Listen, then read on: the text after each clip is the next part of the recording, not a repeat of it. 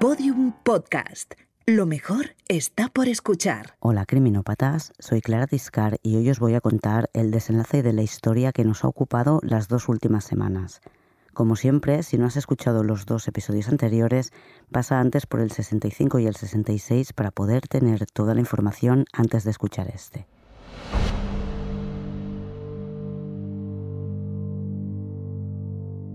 Vamos a retomar la historia donde empezamos el primer episodio.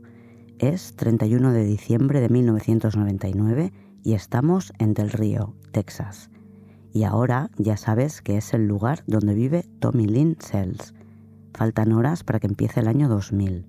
Son las 5 menos cuarto de la madrugada cuando suena el despertador de Herb, que quiere estar despierto a las 5 para poder ver cómo reciben el año nuevo en Nueva Zelanda el primer lugar del mundo que entrará en el nuevo milenio.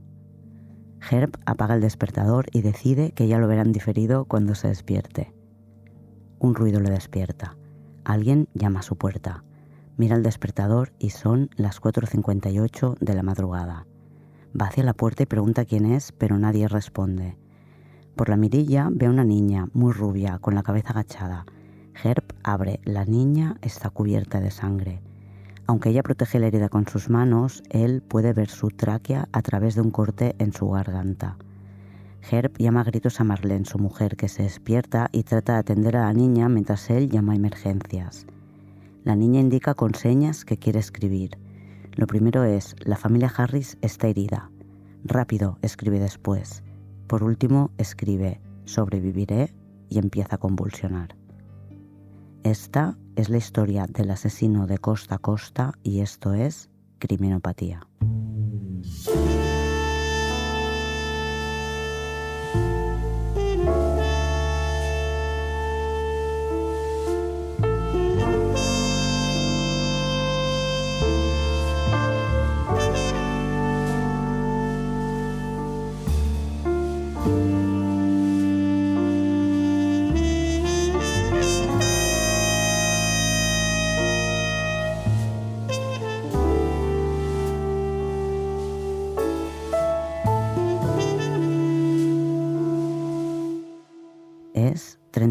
De diciembre de 1999 cuando alguien entra en casa de los Harris, que es lo que llaman un tráiler, una casa alargada prefabricada que se puede transportar.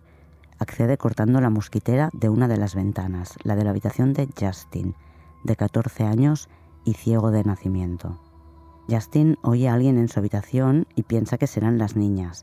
Esa noche en la casa hay cuatro, Katie y Lori, que son sus dos hermanas, más Crystal y Marky, las hijas de unos amigos de la familia que se están mudando a Texas desde Kansas y las han dejado allí para ahorrarles los viajes.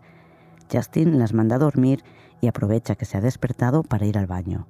Mientras hace pis, suena el despertador de su habitación, lo que indica que son las 4 de la mañana y que es su hora para despertarse y evitar mojar la cama. Antes de que él llegue de nuevo a su habitación, Alguien ha apagado la alarma.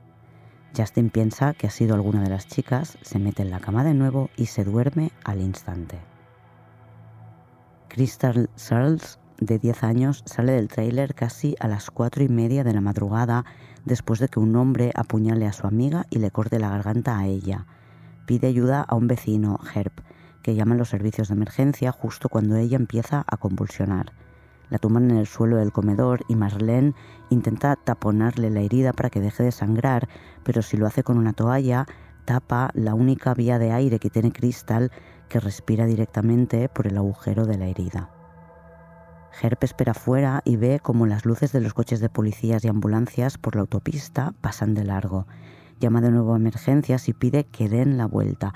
Les indica cómo llegar y hace señales con una linterna para que encuentren su casa.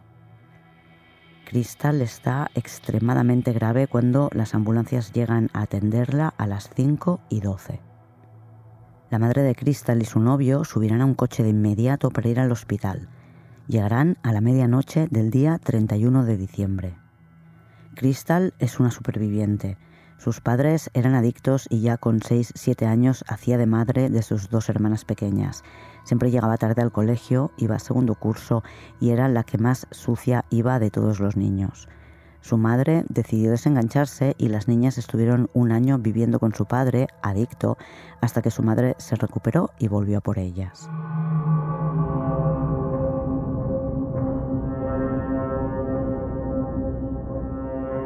Los agentes del sheriff que han acudido a la llamada de Herb piden refuerzos antes de entrar en casa de los Harris.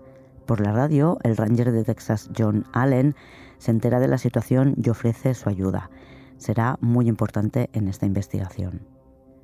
Han rodeado la casa y han visto una ventana rota y la puerta un poco entreabierta. Entran gritando Sheriff Office y Crystal Harris sale de su habitación con su hija pequeña, Lori. Están desconcertadas porque hay policía en su casa. Ellos, que ya ven que no es herida, le preguntan si están todos bien, si hay más gente en la casa, dónde está su marido. Crystal señala el resto de habitaciones y pregunta qué está pasando. La primera puerta que abren es la de la habitación de Kaylin Joe, a la que llaman Katie, de 13 años. Hay sangre en las cuatro paredes del suelo y Katie está tirada al pie de la litera. Los médicos comprueban su estado. Está muerta, tiene el sujetador cortado por delante, una puñalada entre los pechos y está desnuda de cintura para abajo. Crystal Harris dice que su marido no está en casa. Ha ido a Kansas con la familia de Crystal Searles a ayudarles con la mudanza. Le han acompañado sus dos hijos. La policía le llama y le pide que vaya a la comisaría más cercana para que puedan certificar su ubicación y descartarle a él o a sus dos hijos como sospechosos. El padre de Crystal está en la cárcel. Allí, a las 10 de la mañana, una hora en la que no hay visitas, le dicen que su madre y su hermana han ido a verle. Ellas le dan la noticia. Todavía no saben si sobrevivirá. En el hospital no saben si Crystal podrá volver a hablar, pero han conseguido salvarle la vida. Tenía las cuerdas vocales y la tráquea seccionadas y todas las pequeñas venas que pasan por ahí, pero la carótida se ha salvado por milímetros o menos, puesto que la vaina carotidia, que es la funda que protege la arteria, sí quedó cortada. Crystal ha tenido mucha suerte. En la vivienda de los Harris, los primeros policías que han acudido a la escena están 24 horas. Abandonan el lugar a las 5 de la madrugada del día 1 de enero de 2000. Van directos a conocer el resultado de la autopsia de Katie Harris. Katie tiene muchas heridas mortales, la primera de ellas el corte de la garganta que ha seccionado la carótida y la yugular. Su asesino se ha asegurado de que el corte fuera profundo. Ha llegado hasta las vértebras. En total tiene 16 heridas producidas por un cuchillo de carnicero. Tres de estas heridas son también mortales porque han atravesado el torso por completo y han perforado los pulmones. La mañana del 1 de enero, cuando Crystal despierta de la operación, pide papel y boli para poder escribir. Todavía no puede hablar, aunque volverá a hacerlo. Quiere saber cómo está Katie y contarle a la policía cómo es el hombre que las atacó. Los policías llaman a una dibujante para que haga un retrato robot. Y tras escuchar la descripción que proporciona la niña, preguntan a su madre y a su novio si les resulta familiar la descripción. Y él dice que cuando salían para Kansas, sobre las 6 de la tarde del día 30, pasaron por una tienda y se encontraron con un conocido del padre de Katie que encaja con esa descripción. El retrato robot deja muy contenta a Crystal. El hombre tiene una barba densa y larga y el pelo largo por detrás y corto por arriba. Terry Harris lo reconoce en cuanto ve el dibujo. Le conocieron en la iglesia, querían comprar una furgoneta y este hombre les dijo que tenía un negocio de venta de camionetas. Es Tommy Lynn Sells.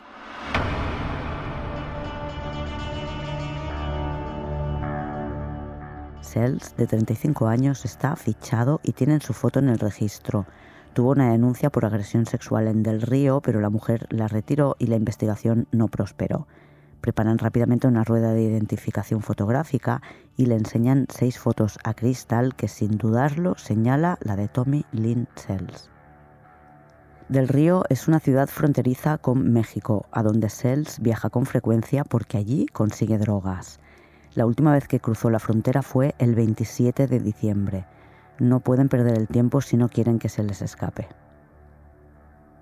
Tommy Lynn Sells vive en un parque de trailers a solo 7 kilómetros de donde ha matado a Katie Harris. Sells ha estado varias veces en casa de los Harris. En una de sus visitas previas, Katie le dijo a su hermana Lori que no le gustaba cómo la miraba ese hombre. La policía sabe también que la noche en la que mató a Katie, Sells se encontró con Terry Harris en la tienda y le contó que se marchaba a Kansas, por lo que Sells sabía que la mujer y las niñas estaban solas en la casa. Son las 5.30 de la mañana del 2 de enero cuando llaman a la puerta de Tommy Lynn Sells. Solo han pasado 48 horas desde que Herb llamó a la policía cuando Crystal estaba en shock en su salón. Sells no ofrece resistencia. Dice que se alegra de que la hayan pillado porque ya está cansado de hacer esto. Deja que entre en su casa, pero cuando siente que le tratan con demasiada dureza, retira el permiso para registrar la vivienda. Les dice que pidan una orden y tienen que esperar a que la orden llegue.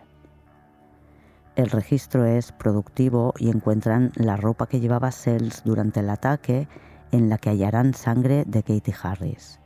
Comprueban que tiene el petate hecho y que ha vendido su coche. Estaba esperando a que abrieran los bancos para sacar dinero y esfumarse. Mientras le llevan a la oficina del sheriff no le dan conversación porque nada de lo que pueda decir en el coche serviría como prueba contra él ya que en Texas las confesiones tienen que estar debidamente documentadas. Aun así, Sells acepta haber matado a Katie Harris y les pregunta si no quieren saber nada de los demás asesinatos. A la madre de Sells le da un infarto cuando se entera, pero se recupera. Y tras la detención y la emisión de programas de televisión, Nina recibirá una llamada de la hija de Sells, a la que él nunca llegó a conocer.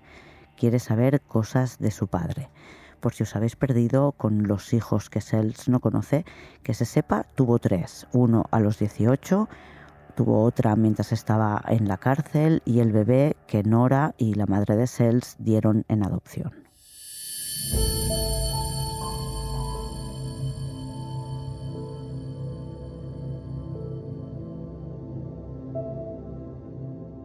Sells habla de su infancia durante sus declaraciones. Su madre ya tenía un par de hijos cuando Tommy Lynn y su hermana melliza Tammy Jean nacieron en Oakland, California, el 28 de junio de 1964. Poco después nacieron otro par de gemelos y otro niño más. En total eran siete hermanos. La familia se mudó a Missouri. La única niña, Tammy Jean, murió a los 18 meses de meningitis. Al cabo de unas horas, Tommy también tuvo mucha fiebre pero la madre no se fió del hospital donde había muerto la niña, mal diagnosticada, y se lo llevó mucho más lejos. Cuando llegó al otro hospital, tras un largo viaje con horas a la intemperie, con frío y viento, ya no tenía fiebre. Su meningitis nunca fue diagnosticada, pero a su madre le pareció que estaba exactamente igual que Tammy antes de morir. Si tuvo meningitis, esta inflamación del cerebro podría haber dejado alguna secuela en Tommy que quizás sería una explicación a su necesidad de matar, que seguramente es una suma de muchos factores. Aunque el padre oficial de todos los hermanos era un hombre apellidado Sells, en casa vivía Joe Lovins, que para Tommy era su verdadero padre. Lovins fue quien le dijo cuando era pequeño Dead Men Tell No Tales. Hombres muertos no cuentan historias. Sells lo aplica en sus crímenes, siempre trata de no dejar testigos. Tras la muerte de Tammy, Tommy se quedó al cargo de una tía de su madre, Bonnie, que ya tenía dos hijas un poco mayores. Cuando Tommy tenía cinco años, Bonnie intenta adoptarlo, pero Nina se enfada y va a recogerle. No pasa mucho tiempo antes de que Tommy abandone el colegio. A los siete años ya anda bebiéndose el licor de su abuelo. A los ocho años conoce a Willis Clark, un hombre que vive en Frisbee, un pueblo muy pequeño que son diez o doce casas, también en Missouri. Este hombre le hace regalos, le viste, le da comida y va invitando a Tommy a pasar tiempo en su casa. A su madre le parece bien, está saturada con tantos niños. Tommy empieza a alargar las estancias hasta que un día se queda a vivir allí. El padre, Joe Lovin, muere cuando Tommy tiene 11 años. A los 13, Sells se mete desnudo en la cama con su abuela. Poco después se da cuenta de que lo que ocurre entre Willis Clark y él no es normal. Lo que hace este hombre son abusos sexuales y lleva años haciéndolo. Tras esta declaración, una patrulla de policía visitará a Willis Clark, que sigue viviendo solo, pero el hombre lo negará todo y nunca será detenido ni acusado de nada. La versión de lo que ocurre cuando Sells quiere abandonar al hombre que abusa de él pertenece solo a Sells. Su familia no lo verificará nunca, pero por otra parte su familia no habla de él. Sells cuenta que regresó a la casa donde vivía su familia y que ya no estaban allí. Su madre había conocido a un hombre y la familia se marchó con él a otro estado. En 1978, a los 14 años, Sells empieza a vivir por su cuenta. Duerme en la calle, viaja de un lugar para otro buscando trabajo y se aficiona a la cocaína y la heroína. Según Sells, su primer homicidio lo comete cuando tiene 15 años. Entra en una casa abandonada y se encuentra a un hombre abusando de un menor. En un ataque de rabia mata al pederasta. No hay confirmación oficial de este crimen. En mayo de 1981, su familia, Nina Sells y sus hermanos pequeños, viven en Kansas. Sells, de 17 años, pasa una temporada con su madre cuando se mete desnudo en la ducha con ella y trata de agredirla sexualmente. Deciden que necesita terapia y le admiten en una clínica mental, pero lo deja después de la quinta sesión. En 1982, a los 18 años, su novia, Cindy Hanna, se queda embarazada. Tommy ya no está en la zona cuando ella tiene al niño. De esta etapa en Kansas confiesa dos asesinatos, ninguno de los que os he contado. Sabemos que estuvo en esta zona, además del ingreso en una clínica mental, porque le arrestaron en marzo de 1982 en Little Rock por intoxicación pública. A Sells por esta causa le arrestan muchísimas veces a lo largo de estas dos décadas. Y gracias a estas detenciones y a las multas de tráfico, los investigadores podrán trazar un mapa de los lugares en los que pasó. Volvamos a las confesiones.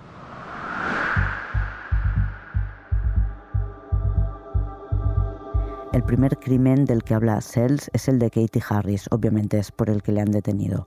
Sells dice que le vendió cocaína al padre, Terry Harris, y que le debía 5.000 dólares. Explica que entró por la ventana de la habitación del niño, Justin, que estaba entreabierta y que solo tuvo que romper la mosquitera. De allí fue a la cocina y cogió un cuchillo cuenta que su idea era violar a la madre, pero que estaba demasiado borracho y decidió ir a la habitación de la hija. Explica que la apuñaló en un brazo y le dijo que estuviera callada. Es cuando Katie gritó a Crystal que fuera a avisar a su madre. Confirma que se llevó el cuchillo al abandonar la casa y también las mosquiteras que tiró al agua desde el puente que cruza el lago. El cuchillo lo tiró en algún lugar entre las hierbas camino de su casa, no recuerda dónde. Después de un rato de interrogatorio, Tommy dice que está contento de que todo haya terminado, que hacer daño a la gente no está bien y él solo no habría parado.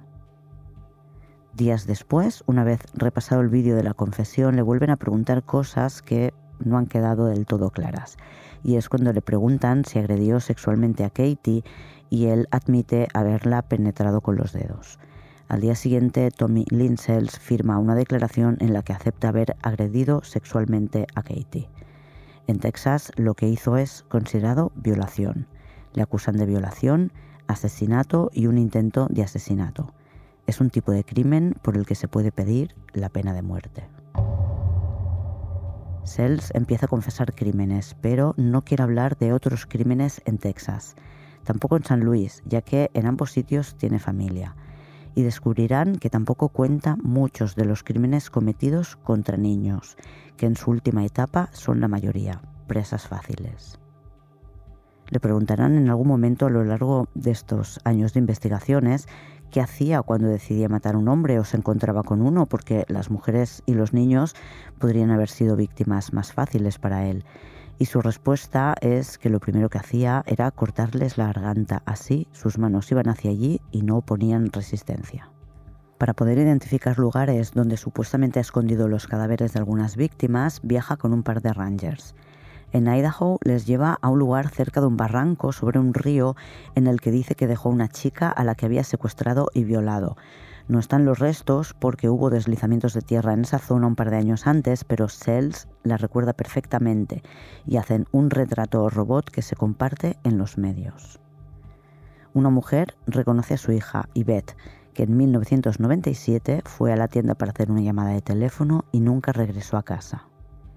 Parece que es un caso resuelto, pero el problema es que a Ivette la secuestraron en Las Vegas y están buscando el cuerpo en Idaho a más de 10 horas en coche. Creen que es posible que Sells confunda víctimas y lugares y que haya dos mujeres, o que secuestrara a Ivette en Las Vegas, condujera hasta Idaho y no lo recuerde. Siempre iba drogado y más de una vez cuenta haber matado a alguien en un estado y despertar dos días después en otro estado. En Nevada van a Winnemucca, donde intentan localizar el cadáver de Stephanie Stroh, un crimen de los que os conté en la primera parte. Es la autoestopista a la que da ácido y cuyo padrastro compra ocho jeeps para encontrarla. Sells lleva a la policía a un lugar equivocado porque no está contento de cómo le están tratando. El viaje no ha servido para nada y los Rangers son muy cautelosos. Tienen mala experiencia de unos 20 años atrás cuando detuvieron a Henry Lee Lucas, otro serial killer que se dedicó a confesar crímenes que no existieron o que él no había cometido. Hizo perder mucho tiempo, además de hacer quedar en ridículo a los Rangers que dieron por buenas sus confesiones.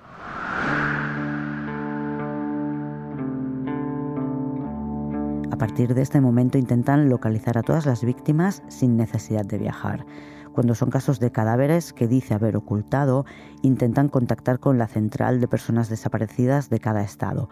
Pero no todos los estados tienen un departamento dedicado a esto. Además, aunque lo tengan, ya saben que en muchos casos una desaparición puede ser un cuerpo encontrado en otro estado o incluso en otro condado y hace que no se crucen las informaciones y no se puedan cerrar los casos. Recordemos que muchos de los lugares en los que recalaba Tommy Lynn Sells eran fronterizos. Intentan ver qué crímenes con cuerpos encontrados se le podrían adjudicar, pero las bases de datos que tienen están clasificadas por palabras clave que se refieren al tipo de ataque o arma utilizada. En el caso de Cells no tiene un modus operandi definido, sino que mata de formas diversas y encuentra a sus víctimas en lugares muy dispares, desde autoestopistas, secuestros en lugares públicos o entradas en casas. En cuanto a formas de matar, también tiene un amplio abanico. Los medios se convierten en el gran aliado. El programa de televisión 48 Hours emite dos episodios sobre Tommy Lynn Dead Men Tell No Tales. Después de ver el 48 Hours, una amiga llama a la viuda de John Kate. Es el primer crimen que os conté en la parte 1.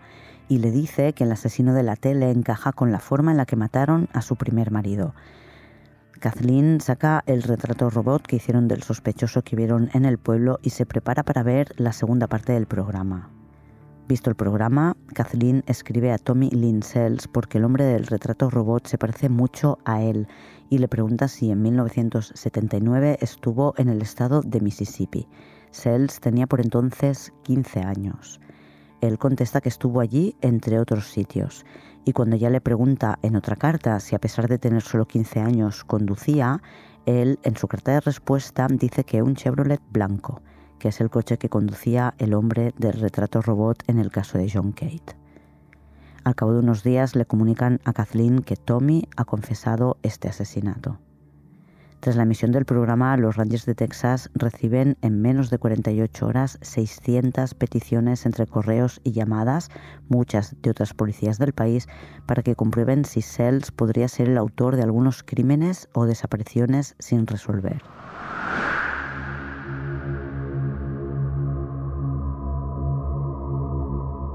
El juicio por la agresión sexual y asesinato de Katie Harris tiene lugar nueve meses después del crimen.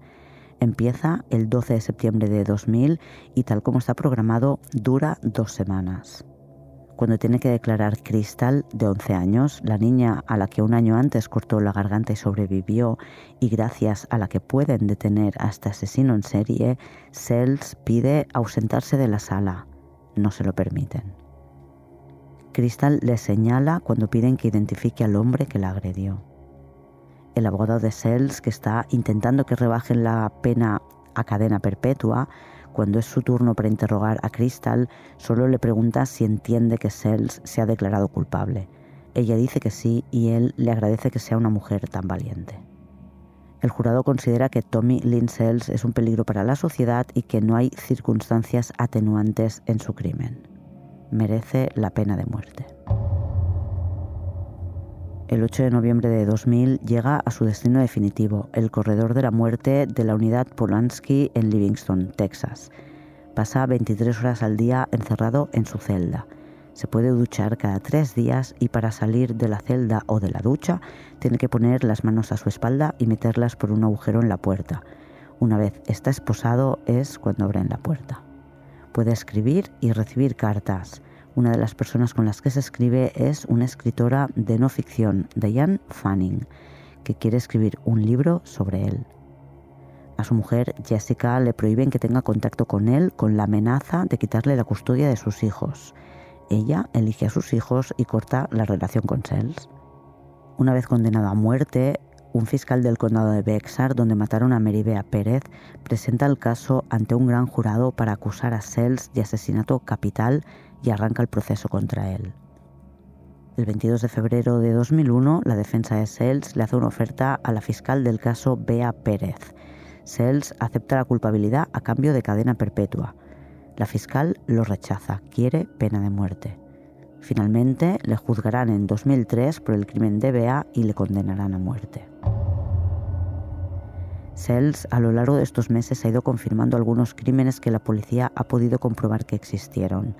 Los primeros que confiesa son los más recientes, como el de Haley McCone o el de Bobby Lynn, a quien identifican mediante fotografías, y describe a la perfección el lugar donde la encuentran y el arma con el que la matan. Gracias a las fotografías, reconoce también a Susan, una chica a la que mató en Lockport, New York, un pueblo cerca de las cataratas del Niágara. Susan desapareció a finales del abril de 1987, después de discutir con su novio en un bar y salir del local. Nadie volvió a verla. Encontraron el cuerpo en 1995, pero no se pudo determinar la causa de la muerte. Se le adjudican también dos cadáveres que encontraron en 1986 en Fremont, California. Eran dos chicas, Michelle y Jennifer. Las mató en días distintos, a una de un disparo y a otra cortándole la garganta. Como en el resto de sus crímenes, Sells nunca estuvo sobre la mesa entre los sospechosos. Por todos estos crímenes, la mayoría de jurisdicciones deciden no juzgar a Sells, que ya está condenado a muerte dos veces.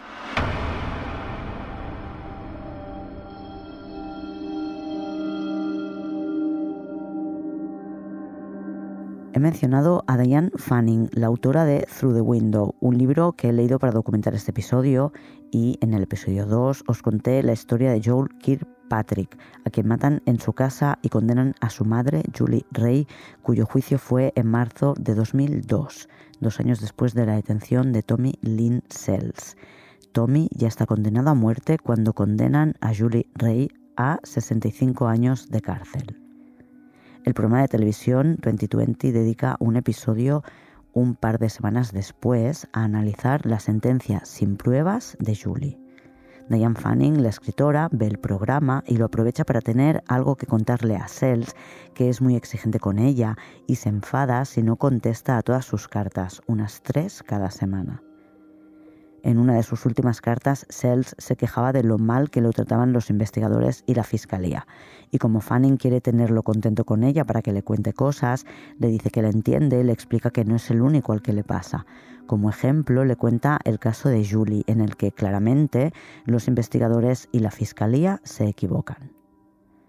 Era solo una forma de que Sells sintiera que ella le daba la razón, pero Sells en su carta de respuesta pregunta si este crimen tuvo lugar un par de días antes del crimen de Stephanie Mahoney, confesado por él en Springfield, Missouri. Stephanie es la niña a la que se lleva cuando duerme en su casa mientras su madre está en el hospital. Diane Fanning le pregunta si vio el documental o alguien se lo contó y Sells escribe que no, que hay más de un inocente en la cárcel por crímenes que él cometió. Sells le cuenta a la escritora que coincidió con Julie por la tarde en una tienda y que Julie fue desagradable con él. Esto es suficiente para seguirla, averiguar dónde vive y regresar más tarde para matarla. Cuenta que entró en la casa sin hacer ruido, rompiendo una mosquitera, que cogió un cuchillo de la cocina y que no llevaba ninguna máscara, solo una capucha con el cordón apretado. Tras esta confesión a la escritora, con el caso de Julie no ocurre nada, ni siquiera cuando se publica su libro en 2003 con todas las confesiones de Sells. Julie consigue que el Downstate Illinois Innocence Project, una institución dedicada a luchar por demostrar la inocencia de personas condenadas injustamente, se haga cargo de su causa. El Innocence Project consigue testigos que sitúan a Tommy Lynn Sells en Lawrenceville el fin de semana que mataron a Joel. Una de esas personas recuerda haberle vendido un billete de bus a Winnemucca. Y esto es importante porque es donde se sitúa a Sells tras la muerte de Joel. Una de las pruebas que encontraron en la escena del crimen era un mechón de pelo en la mano de Joel. Los abogados de Julie deciden que se analice para ver si se corresponde con Tommy Lynn Sells. El 24 de octubre de 2003, el Downstate Illinois Innocence Project presenta pruebas que corroboran la confesión de Sells. Testifica para ellos Diane Fanning, que es la persona que obtuvo esta confesión. Un fiscal y un sargento de policía del estado de Illinois se desplazan a Texas el 6 de noviembre de 2003 para entrevistar a Sells y lo graban. Sells proporciona detalles que solo el asesino puede conocer y describe una situación concreta de la pelea que Julie también había descrito seis años antes, en sus primeras declaraciones. Ella se había enganchado a sus piernas y él la había arrastrado. En total se presentan 53 puntos de conexión entre el asesinato y lo que cuenta Sells. Por ejemplo, Julie explicaba que pensó que el intruso era su hijo porque tenían la misma altura. Y una vez detenido Sells, se comprueba que es exactamente así. Sells medía lo mismo que Joel. Demuestran que uno de los agentes mintió en el juicio, cuando dijo que habían mirado en el jardín de la casa y que no encontraron huellas de ningún intruso especificó que miró el césped y que estaba muy húmedo y que no vio huellas. Sin embargo, un vecino dijo que hizo lo mismo cuando todo el revuelo empezó y que el césped estaba muy seco. El marido de Julie contrató a un meteorólogo para que hiciera un informe sobre el clima de aquel día y certificó que era un día seco. No había bruma matutina que pudiera humedecer la hierba. Por tanto, el policía mintió. Pero la Fiscalía y la Policía siguen poniendo más interés en aquellos aspectos que no coinciden. Insisten en que la historia de Julie no se aguanta por ninguna parte y que nadie entraría en una casa para matar a alguien sin llevar un arma. El ranger de Texas, John Allen, revisa la confesión de Sells y cree que podría ser cierta. De los 15 casos que en ese momento han confirmado, en un tercio ha entrado en las casas mientras dormían hasta la hora en caja. También en un tercio ha usado un cuchillo para matar a la víctima y en muchos casos el cuchillo pertenecía a la víctima. La Junta de Tratamiento, que podría considerar la libertad condicional de Julie, no hace nada y tiene que esperar a la vista para la apelación que tiene lugar en junio de 2004 el Tribunal de Apelación decide anular la condena de Julie y decreta su inmediata puesta en libertad. Esperad porque todavía no se acaba esta historia. Julie sale de la cárcel, pero la vuelven a detener inmediatamente. La Fiscalía lo ha ordenado. Como el primer juicio ha quedado anulado, la Fiscalía quiere que se la juzgue otra vez. Las personas que la apoyan organizan una recogida de dinero para poder pagar los 75 mil dólares que piden como fianza. Y entonces sí, después de más de tres años en la cárcel, Julie sale en libertad. La juzgan por segunda vez en julio de 2006 en otro condado, el de Carlisle, para que el jurado esté menos contaminado. Julie esta vez es declarada inocente.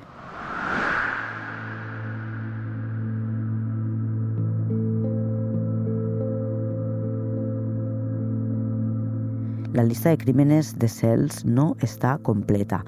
No consigue recordarlos todos, pero confiesa 77 crímenes. El ranger Johnny Allen es quien investiga a Sells desde el 2000 y trata de confirmar sus declaraciones. No todos los crímenes que confiesa pueden ser confirmados por la policía. Los que os he contado a lo largo de estos episodios sí lo están. La mayoría de las víctimas de las que habla Sells, las que ni aparecieron, eran vagabundos, prostitutas, adolescentes que se habían escapado de casa, drogadictos o personas que estaban de paso y a las que no conocía nadie y nadie echaba de menos cuando desaparecían, como la madre y la hija de Salt Lake City que os conté en la parte 1 de esta historia. No hay denuncias de desapariciones ni hay cuerpos. Sells confiesa el asesinato de Colleen y su hija, la mujer que estaba preparando la cena y a la que su marido encontró muerta al llegar a casa junto a su hija, la madre del pequeño de un año que dormía en otra habitación. Además de otros dos crímenes en Missouri en 1986, entre ellos una niña negra de 8 o 10 años. Su cuerpo fue encontrado el 28 de febrero de 1983, pero nunca detuvieron a nadie. En Texas se le suponen más crímenes, pero Sells se negó a hablar de ellos. Pasó una época en Florida y dice que los cadáveres de los crímenes cometidos allí los dejaba en zonas de caimanes.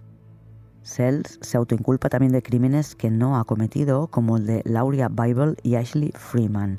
Este crimen en concreto os lo contaré en uno de los próximos episodios de Criminopatía de 1998 confiesa un crimen que no os he contado. Un granjero encuentra muertas a su hija de 12 años y a su mujer cuando llega a la hora de la cena. La comida está en el fuego y no hace mucho que las han matado. Alguien ve a un hombre sospechoso que le pregunta una dirección. Años más tarde, una vez detenido Sells, la vecina lo reconoce como el hombre que mató a Sherrian y a Megan en la granja Scherer. Cuando le preguntan, él dice que sí, que fue él. Este es otro de los casos en los que Sells parece que confiesa sin ser el culpable, porque el ADN recuperado en la escena no le pertenece. Podría ser culpable también, pero no está confirmado, del brutal crimen de la familia Dardin. Este lo tenéis en el club de fans en criminopatía.com barra fans. ¿Recordáis el caso de Joan Tate, por el que en 1982 fue detenido y al año siguiente condenado Rodney Lincoln? Las hijas de Lincoln en 1982 eran pequeñas, tenían 10 y 13 años. Aunque siempre han creído en su inocencia, tuvieron que pasar 10 años para que pudieran empezar a llevar a cabo acciones para liberar a su padre. Las coincidencias de este crimen con otros de Sells, aunque es verdad que Sells no tiene un modus operandi fijo, son varias. Entra sobre las 4 de la madrugada en las casas. Viola a sus víctimas con objetos que encuentra en la escena. El arma del crimen es de la propia víctima.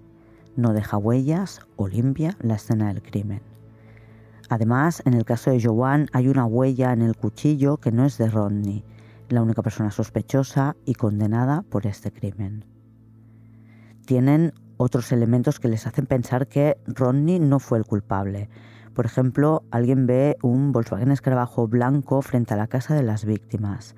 Rodney no tenía ese coche, pero con el tiempo descubrirán que Tommy Lynn Sells en aquella época trabajaba en un taller, por lo que podía tener acceso a una gran variedad de vehículos en 2007, cuando Rodney lleva ya 25 años en la cárcel, la organización Midwest File Innocence Project empieza a trabajar para conseguir declararle inocente. Demuestran mediante ADN que el pelo encontrado en la escena con el que condenan a Rodney no le pertenece. No tienen pruebas físicas contra él, solo el testimonio de Melissa, que sigue convencida de que Rodney fue quien mató a su madre y la atacó a ella y a su hermana.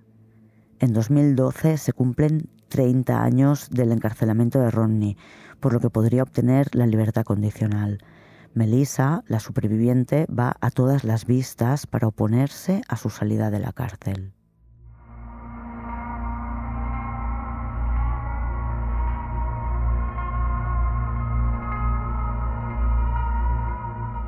Tommy Lynn Sells es una de las 35 personas que ejecutan en Estados Unidos en 2014.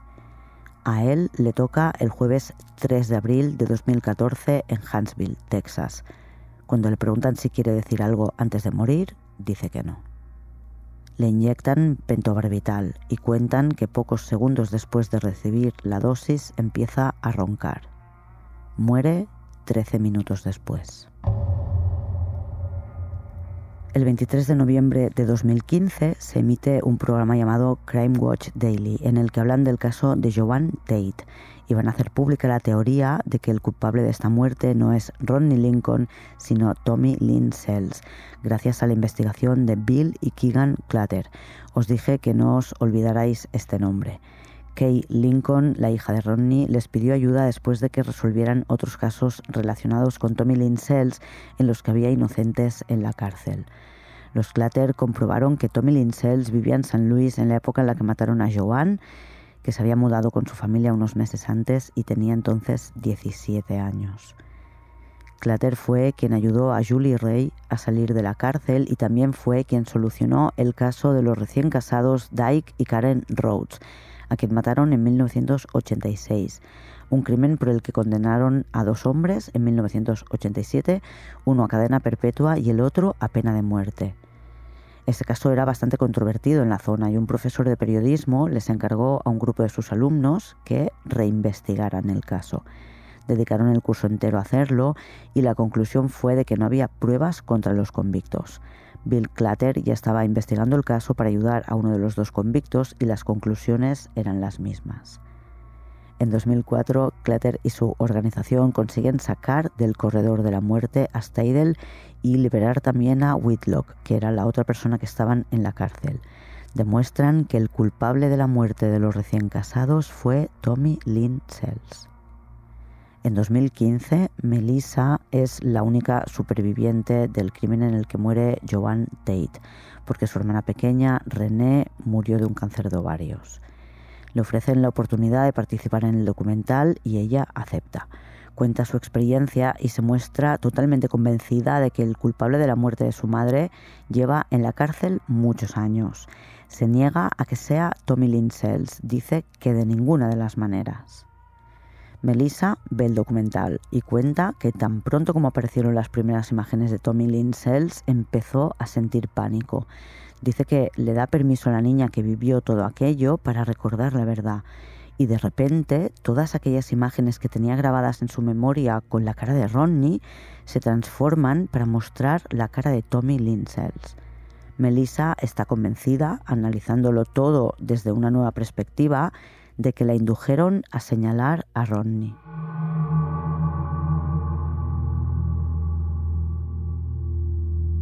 Melissa llama a la productora del programa y se pone en contacto con una de las hijas de Ronnie Lincoln.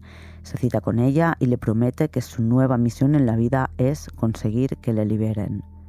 El 28 de noviembre de 2015, Melissa publica en todas sus redes sociales Ronnie Lincoln no mató a mi madre, fue Tommy Lynn Sells. Lo siguiente que hace es pedir una reunión con el fiscal de San Luis, a quien el 4 de diciembre de 2015 le expone la nueva situación. A Ronnie, que le habían entrevistado para el programa Crime Watch Daily y ya le habían preguntado por Melissa, le vuelven a preguntar una vez ella se ha retractado de su testimonio, que es lo único que quedaba para convencer a Lincoln. Él, que siempre ha dicho que no podía estar enfadado con Melissa porque cuando ocurrió todo era una niña, esta vez dice que le daría un abrazo. Y como todo esto ocurre en el entorno de un programa de televisión, todo está grabado y Melissa está en la misma sala donde están entrevistando a Ronnie entre el equipo técnico. Se dan ese abrazo ante las cámaras. Ahora solo queda sacar a Ronnie de la cárcel. El 17 y 18 de marzo de 2016 tiene lugar una audiencia para revisar su caso. Declara Melissa, retractándose de su antigua confesión, los productores del programa Crime Watch Daily y el investigador Clatter. Y tres meses después se hace público que se desestima la petición. Rodney debe seguir en la cárcel. Al año siguiente tiene una vista para la libertad condicional. En julio de 2017 se la deniegan de nuevo. Y como la justicia no ha solucionado el problema, acuden a los políticos. Tienen que esperar otro año. El gobernador de Missouri, Eric Greitens, en su último día en el cargo, decide conmutar la sentencia de Rodney por los años que ya lleva cumplidos. El 3 de junio de 2018, tras 36 años en la cárcel, Rodney, que ya tiene 71 años, sale en libertad, solo porque consideran que ya ha cumplido la condena. Oficialmente no es declarado inocente. Rodney y su familia siguen luchando a día de hoy para que se reconozca su inocencia.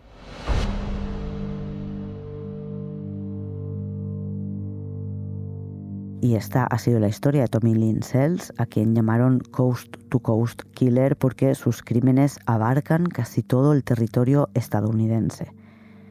Volveré la semana que viene con otro episodio.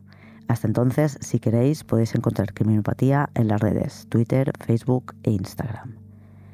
Y los que estáis en el club de fans, en un par de días, el sábado día 30, tendréis nuevo episodio. Criminopatía no se va de vacaciones, así que hasta la semana que viene. Criminópatas.